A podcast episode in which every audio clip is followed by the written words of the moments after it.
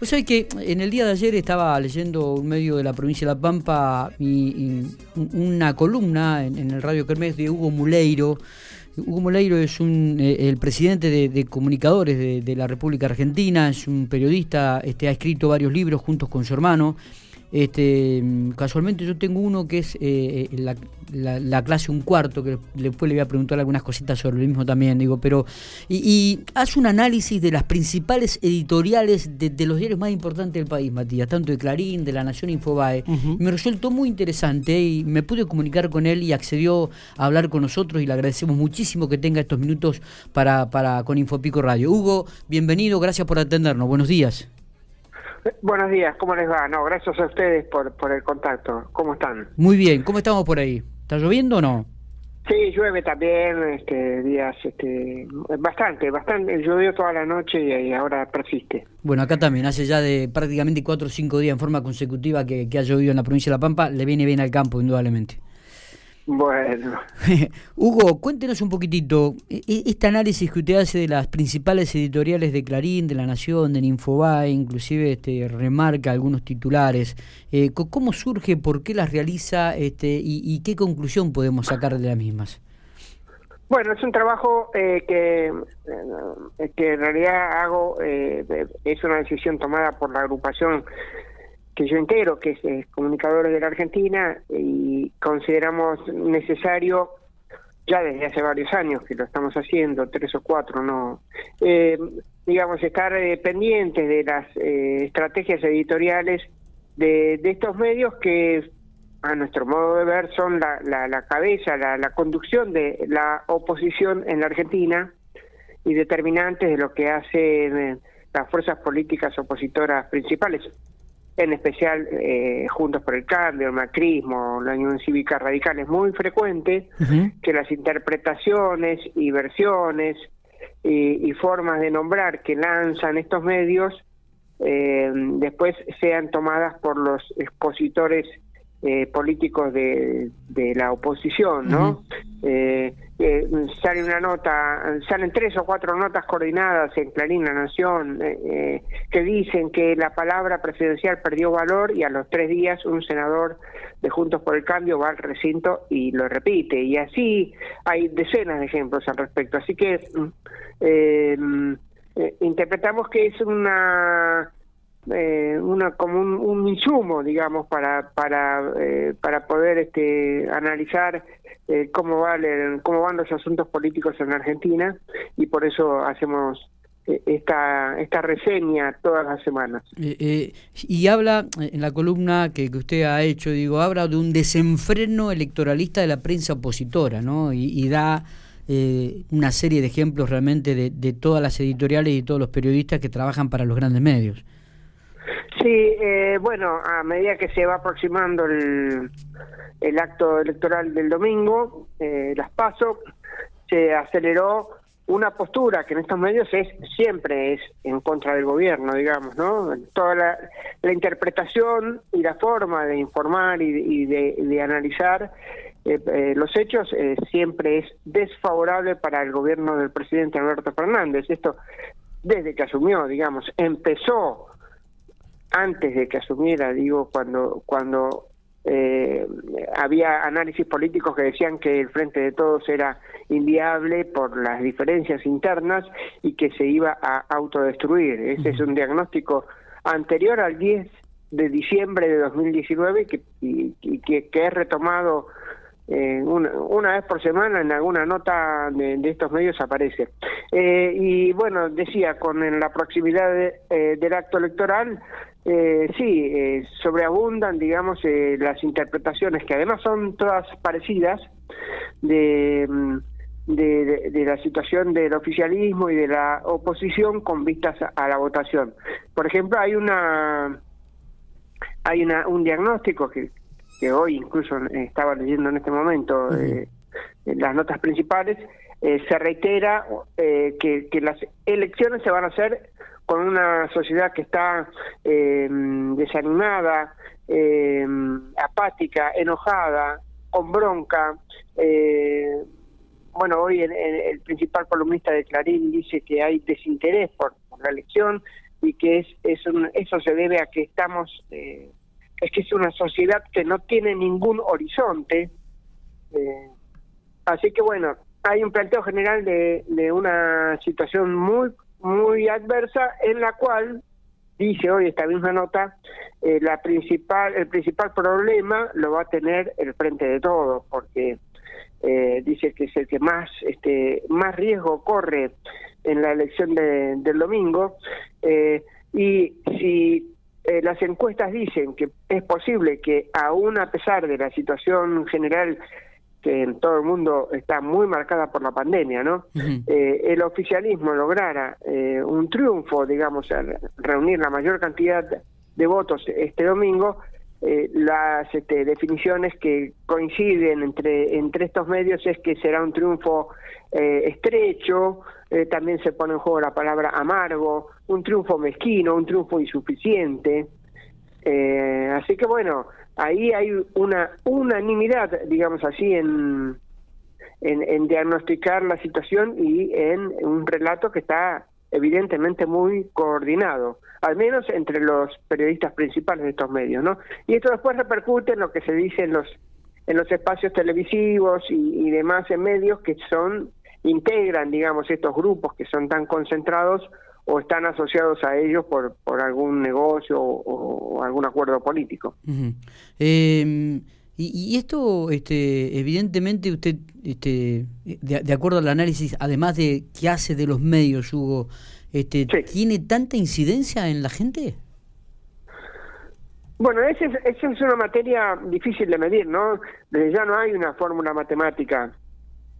Digamos, el estudio de las sociedades, eh, desde siempre, desde eh, y, además desde que tomó tanto protagonismo la comunicación a través de los medios, eh, desde siempre, digamos, eh, afirmó y sigue afirmando que hay un, margen de incidencia considerable en, en la forma en que las sociedades interpretan lo que sucede en su realidad inmediata e incluso en, la, en general en el mundo está marcada por la información que recibe y por cómo es relatada por los, por los medios de comunicación. Por supuesto no se puede decir que es eh, un 2 más 2, ni, ni, es una fórmula, ni una ciencia exacta, pero es evidente que uno encuentra que las, eh, las afirmaciones más instaladas por los medios de comunicación opositores, este, en este momento opositores, eh, hay una parte de la población que, la, que, toma que hace propias esas eh, definiciones digo, eh, eh, se robaron un PBI es una frase de neto de neta fabricación digamos de un laboratorio comunicacional de la derecha incluso uno podría decir de la derecha internacional y, que es repetida en una parte de la, del electorado argentino. Y bueno eso eh, y así como eso hay otras otras eh, eh, situaciones no este, que se fueron instalando por por este ejercicio mediático tan coordinado totalmente. Digo esto porque eh, tomando como también experiencia el 2019 el, trabajo mediático que hubo en las elecciones generales donde él termina siendo presidente Alberto Fernández junto con Cristina Fernández eh, había sido tremendo el trabajo mediático también de, de las grandes medios nacionales y sin embargo este, terminaron ganando con una amplia diferencia, ¿no? Sí, bueno, ah, eh, por supuesto, eso es lo que demuestra que el, poder de incidencia encuentra un límite en algún punto, sobre todo cuando las sociedades viven una realidad eh, muy evidente como era el desastre económico causado por, por el gobierno de Macri, eh, frente a lo cual eh, contrastar eso con, con un artículo de o, una forma de titular en un diario es, es una tarea casi imposible. Eso es cierto. Ahora, también usted me puede decir, eh, o podemos decir, si usted ve que es un gobierno que cerró el Ministerio de Salud, que cerraron decenas de miles de pequeñas y medianas empresas, que aumentó el desempleo, que fugó dinero, que contrajo deuda externa, ¿eh? que apretaba jueces, que movió causas, que eh, bueno eh, hizo todas las tropelías imaginables y sacó el 40%. ¿Y eso cómo se explica, digamos? Y ahí, bueno, eh, también hay que considerar eso, ¿no? Sí, sí, sí, que un, presidente que hizo lo que hizo, eh, un chanta además, un tipo que vivía de, vacaciones, este que no laburaba, lo dice públicamente, a las 7 yo dejaba de trabajar. Ningún presidente en el mundo puede hacer eso. Eh, y sin embargo sacó el 40%. Así que esa también es una forma de mirar cómo lo logró, digamos. Es verdad. Eh, Hugo, en uno de sus libros, en la clase un cuarto, y, de acuerdo digo a la realidad con la que vive el país, de los ciclos económicos también, usted manifiesta que la clasificación social es siempre un desafío. ¿eh? La de la clase un cuarto en la Argentina más aún, porque nadie se reconoce en ella, aunque hoy, en la actualidad, abarque a la mayoría. Ah. Eh, tomando eso, ¿usted cree que en estas elecciones, este, que en realidad no son las verdaderas, las pasos, ¿no? Son casi unas internas muy costosas para el país. las verdaderas serán el 14 de noviembre. Digo, ¿cree que en esta elección esta clase un cuarto va a ser determinante?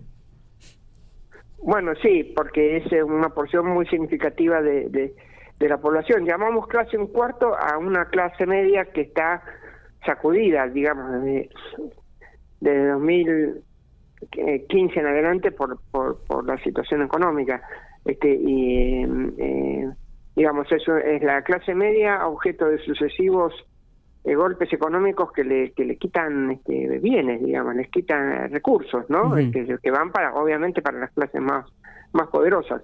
Y em, eh, es evidente que es el sector social que puede estar eh, que está sometido a muchos vaivenes, a, retrocesos, alguna recuperación, después otro retroceso, y esto eh, electoralmente sí eh, puede ser determinante. Ahora, no insisto, no, no se puede pronosticar que, que, va a actuar en, en, bloque en un único sentido.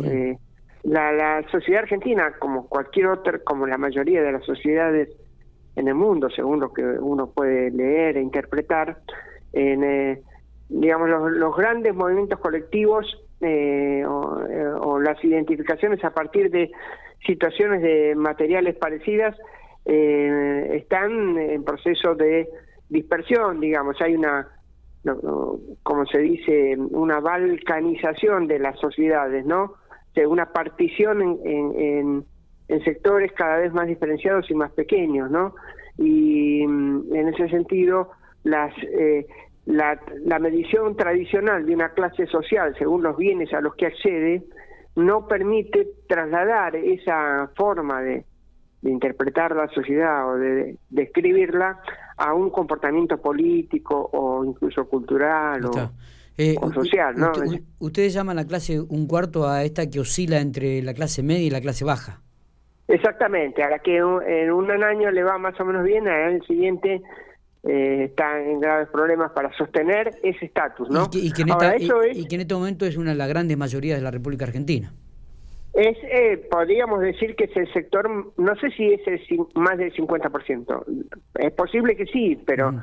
habría que medirlo con mucha rigurosidad y nadie lo está haciendo. La verdad que no hay instrumentos en este momento. Además que es un momento de extrema movilidad. Bueno, lo, vivimos todos, eh, me imagino, entre nosotros y quienes escuchan seguramente. Un mes más o menos zafamos bien y al mes siguiente estamos hay que contarlos por otros para ver cómo se llega, ¿no? Totalmente. Esa es una, una situación de inestabilidad que además además de los problemas endémicos de la Argentina y, los cuatro años de gestión del macrismo, eh, quedó muy marcada por la pandemia. ¿no? Eh, Hugo, eh, haciendo un análisis, y, ya en unas últimas preguntas que, le, hago, digo, sobre las, estas elecciones que se dan ahora, las, legislativas, que, ¿qué lectura hace al respecto? Digo, quizás usted tenga un panorama y una, una visión más amplia que la que podemos tener nosotros del interior del país allí. Eh, bueno, la verdad es que la eh, estamos viviendo una situación que es, eh, para mí, el tema de la pandemia es muy determinante y creo que eh, estando todo desde, desde marzo de 2020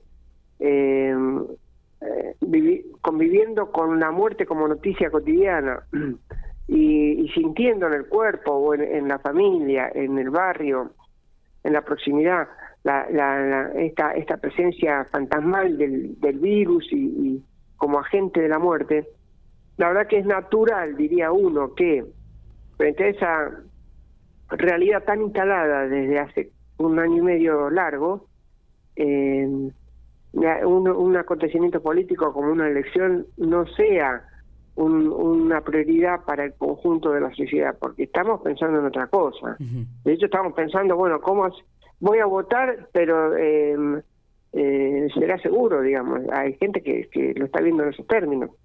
Entonces, es una situación absolutamente excepcional y, me parece que ninguno de los parámetros comunes que, se ponen en juego al analizar un acto electoral y el estado de la sociedad y la situación socioeconómica, eh, no los parámetros habituales, digo, no sirven para evaluar esta situación. De manera que, para sintetizar y no, no aburrir tanto, diría que es, eh, esa excepcionalidad eh, hace que los pronósticos sean más difíciles. Segundo, eh, es probable que el acto electoral no tenga en este momento el valor que lo tiene en una situación común. Está bien. Digamos, ¿no? Porque estamos eh, todavía jugando con, a ver cómo cómo hacemos para que la muerte no nos alcance a nosotros y a los seres más queridos, si es que tuvimos la suerte de no sufrir una pérdida directa.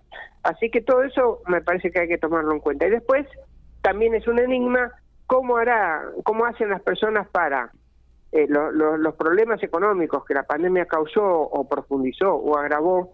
¿Cómo hace eh, si es eh, probable que la mayoría de la sociedad comprenda que hubo una situación general que no es culpa de nadie, digamos, que es una, una pandemia, o, o si hay, por los padecimientos que la pandemia causó, una traslación de la, de la responsabilidad al gobierno. De ahí es que estos medios opositores, volviendo al comienzo de la conversación, abundan en títulos de desaprobación y desesperanza e incluso a títulos totalmente mentirosos sobre la marcha de la, de la vacunación y la efectividad de las vacunas usadas en la Argentina, porque necesitan que la gente crea, que la población crea, que la vacunación fue muy mal hecha y que las vacunas fueron mal elegidas. Eh, parece que tienen la sensación de que va a ser un factor muy importante en esta en estos turnos electorales. Eh, Hugo, le agradecemos muchísimo estos minutos que ha tenido para Infopico Radio. Seguramente en algún otro momento lo tendríamos, este, lo volveremos a molestar para seguir hablando sobre, sobre la realidad de, de, este querido país. ¿eh? Con todo gusto, es un honor para, para nosotros este contacto. Un abrazo grande. Abrazo grande.